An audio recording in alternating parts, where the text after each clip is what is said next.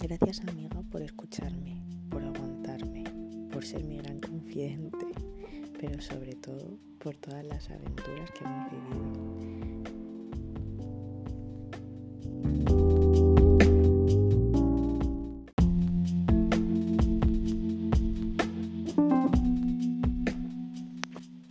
A todos nos gustan que nos digas cosas bonitas